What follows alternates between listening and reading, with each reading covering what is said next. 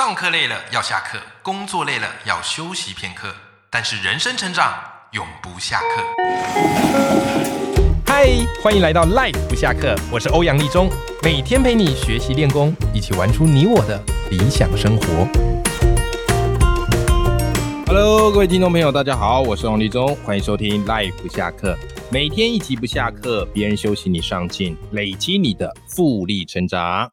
今天来跟大家聊一个话题，叫做想红啊。身为这个自媒体时代，然后以及大家都在经营自己的个人品牌，你会发现，其实大家都有这个想红的念头哦，多多少少啊，希望增加自己的影响力啊，希望增加自己的知名度，然后带来流量，因为流量就意味着变现。对不对？啊，多多少少我们都会有这样的一个想法，这非常非常的正常。可因为我最近啊，前一阵子看了一部戏，啊 Netflix 的戏，我不知道有没有赖粉哈也看过这一部，叫做《绝世网红》啊，《绝世网红》是一部韩剧，我个人非常推荐啊，就这一部戏，我个人非常推荐大家可以去看啊。其实集数也不多了，啊，十二集，韩剧通常是十六集，所以他演到十二集，然后就剧中，我那时候还吓了一跳。因为我的预期是应该还有四集吧，怎么突然就结束了哈？它就只有十二集啊，所以看起来也蛮快的。那这个绝世网红呢，它大致上在讲什么呢？就是它女主角叫徐雅丽啊，那本身呢一开始是做这个保养品的销售员啊，就是一般很平凡啊，跟你我一样。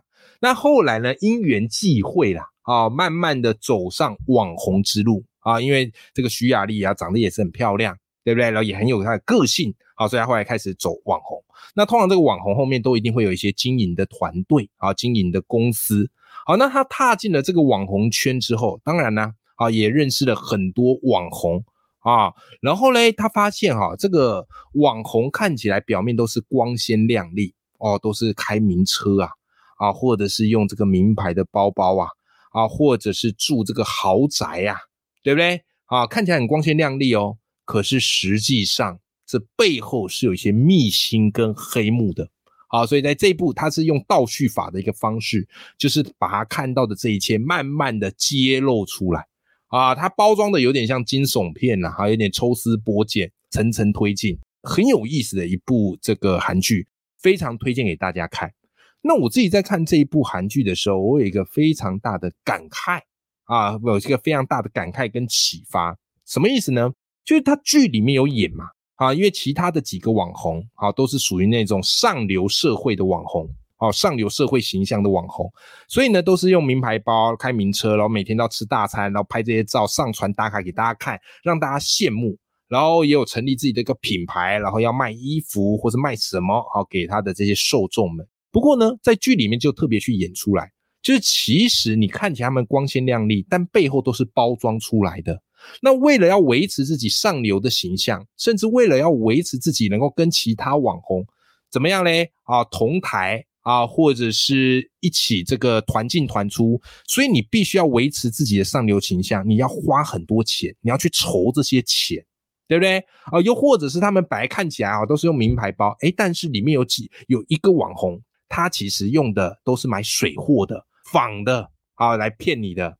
OK，好，反正呢，各式各样，为了要去维持那种上流形象，很多都做出一些很不堪的事情来啊！而且呢，他们很在意流量啊，很在意流量。网红都一定要在意流量嘛，流量就意味着地位。所以你看到哈，就是这些网红他们都聚集在一起啊，在嘉宾团啊，在那一部韩剧里面叫嘉宾团，他们都聚在一起。但是这里面呢，他们的身份地位是有差距的。怎么样来决定他们的身份地位呢？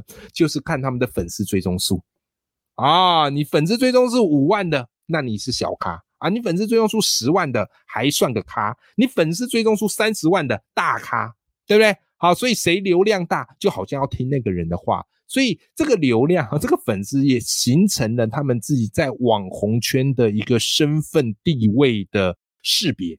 哎，这个挺有趣的。OK，然后再来呢，为了要在乎流量嘛，所以你无所不用其极要去把这个流量吸过来。那一开始可能给流量方式就是给内容啊，给大家看你的生活的状况。后来呢，诶，会互相的结盟，互相的 fit，对不对？啊，甚至还会去创造出一些话题。可到后来呢，可能会互相攻击啊，因为互相攻击，搞不好也可以增粉。好，所以你会发现哦，想红没有错。可是我自己在看爵士网红，我一个最大的感慨是，诶，那到底要红到什么程度是人生最棒的幸福值？你懂我意思吗？就是看完爵士网红，你会发现这些人他们不断在追求流量，好，不断在追求红，但是红到最后，其实他们是不幸福的，因为永远有人比你红，永远有人比你大咖，永远有人比你有钱，对不对？而，当你还想要再追求更红的时候，你就不得不去炒作一些话题来增加自己的流量。我觉得这个。反而失去我们最初在经营自媒体或者想要过好生活的一个初衷。这个红已经到走火入魔了，所以今天这集我特别想跟大家分享这个主题，就是我们想红，这绝对是天经地义。在个人品牌时代，你如果不适度的红，你会失去很多的机会。但是怎么样的一个红是一个刚刚好，会让你感到幸福，又不会让你走火入魔？我特别想聊这个话题。所以你看哦，如果我们适度的红，怎么样嘞？我们可以增加我们的影响力，增加我们的话语权，并且为我们带来一些商机跟收入。没有人不想要让自己生活过得更好，对吧？好，所以适度的红是有机会增加你的影响力跟收入的。你看嘛，我自己开报文写作课，我之所以叫报文，就是希望大家透过写作。怎么样嘞？有一天能够写出自己的一篇爆红文，因为爆红文会为你带来人生的一个转机。我人生最大的一个转机，就是因为我曾经写了一篇爆红文啊，在谈我的教学啊，因为我那时候教一课荀子的劝学篇，我带学生们玩那个游戏叫漂移的起跑线，那篇文章爆红破三万赞之后，出版社编辑注意到，邀请我写书，从此之后我踏上了。作家啊，作家这个领域，然后也有很多的机会可以出去演讲邀约，因此我觉得这是我人生很重要的一个转捩点。所以你说到底要不要红？我会跟你说要适度的红，因为它会为你人生带来意想不到的机会，好吧？但是呢，过度的红会怎么样嘞？过度的红，我觉得就会让你焦虑，你每天都会焦虑，因为网红之间的比较，永远都会有人比你红。对不对？好，当你更红了，你就会看到前面还有更大咖的，你又想要超越他，你要无所不用其极，然后你要怎么样？那到最后你会发现你自己会走火入魔。好，所以我觉得过度的红不是一件好事情，是我们应该要避开的。这边我想跟大家分享啊一个概念，我觉得也挺有趣的哈。这个是余威畅哈唱歌他的一本书叫做《一人创富》哈，《一人创富》这本书我非常喜欢哈，我曾经也在节目有分享这本书，推荐给大家啊。因为唱歌他本身就是个人品牌的教练啊，所以他在这本书呢，把个人品牌经营的心法以及他实践的方法全部都写进去了。那唱歌在这本书里面提到的概念我很喜欢哈，叫做离开虚荣指数的情绪陷阱。这里面有一个关键词。叫做虚荣指数。什么叫做虚荣指数？最简单的意思就是追求粉丝数、追求赞数、追求分享数。有些人过度追求，可是这种东西其实是一种虚荣指数。我不是说不能追求，好不好哈？只是如果你把追求这个当做你人生的主目标，那它可能就是一种虚荣指数的情绪陷阱。OK，好。怎么说？你会发现啊，在书里他说，他其实有两个极端啊。如果呢啊，你只是单纯的表达自己的价值观啊，你没有去 care 你的受众跟读者，那你就像活在象牙塔里面啊，活在自己的世界，都觉得自己是对的啊，也不在乎市场的现况啊，那这个就活在象牙塔。可是我们在玩社群平台，我们在用脸书、IG、部落格啊，各式各样的，你会发现，任何的平台都会有一个演算法。啊，计算的方式怎么样的文章容易曝光？怎么样的文章容易得到赞？怎么样文章容易引发大家共鸣或是疯传？对不对？好，那一旦你踏入这个演算法的游戏世界，你就一定得关心市场的反应。这些受众就市场嘛，对不对？啊，它就是你的 TA 嘛。所以这时候呢，你就很容易流于去追求虚荣指数。今天这篇文章写出去，你发现，哎呀，怎么反应不如预期？没关系，明天我来再写个更惊悚的，我的标题再给他再改一下。啊，我的照片再给他弄点刺激火辣的，对不对？啊，这个就怎么样嘞？就陷入一个追求虚荣指数的陷阱，对不对？然后呢，我们就会开始很在意这个赞数、分享数，然后以及流量，而且我们会根据我今天的这篇文章或者我这个照片拿了几个赞啊、几个分享，好来作为哎，好像评定我事业成长的标准。但是唱歌告诉你，这个叫做陷入事业成长的假象啊。啊，假象，除非啦，你是真的以网红为业的啊，那这个什么赞数、分享数、流量可能就真的很重要。但是对于我们一般人而言，陷入这种虚荣的假象是非常非常危险的，而且到最后会发生一件事情，你会失去自己真实的声音，因为你所写的文、你拍的照，全部都是为了要迎合大众口味。那我跟你讲，什么叫做大众口味？最简单的，最简单的，怎么样嘞？嗜血辛辣嘛。可是你想要不断的提供这种东西吗？那可能会让你的人生千疮百孔，对吧？好，所以呃，唱歌这边所提到的虚荣指数陷阱，对我而言是很有启发的。因为我自己教报文写作，我当然告诉大家说，哎，如果有一天我们能够写出人生的代表作，好，在这个社群平台红一波，这是一件好事。但回过头来，我也必须要提醒自己。在写每一篇文章的同时，不要只是盲目的陷入虚荣指数啊，那会让我越走越偏。OK，好，那当然，这时候你可能会有个好奇，赖粉们，那欧阳老师，我我觉得你讲很有道理，哎，对，想红没有错，但是过度的红，哎，其实不是那么一件好的事，哎，那要红到什么样程度会刚刚好？这个好像没有人讨论过，对不对？来。就我而言呐，哈，就我而言，我跟你分享我的这个心得啊，跟理解啊，我觉得哈，第一个，你在红的过程当中，不要追求爆红，不要追求爆红，爆红的压力很大。有没有发现，爆红的压力很大？因为你爆红之后，接下来大家就会对你有期待嘛，对不对？好，可是当你发现你没有满足大家的期待的时候，你很快就销声匿迹了。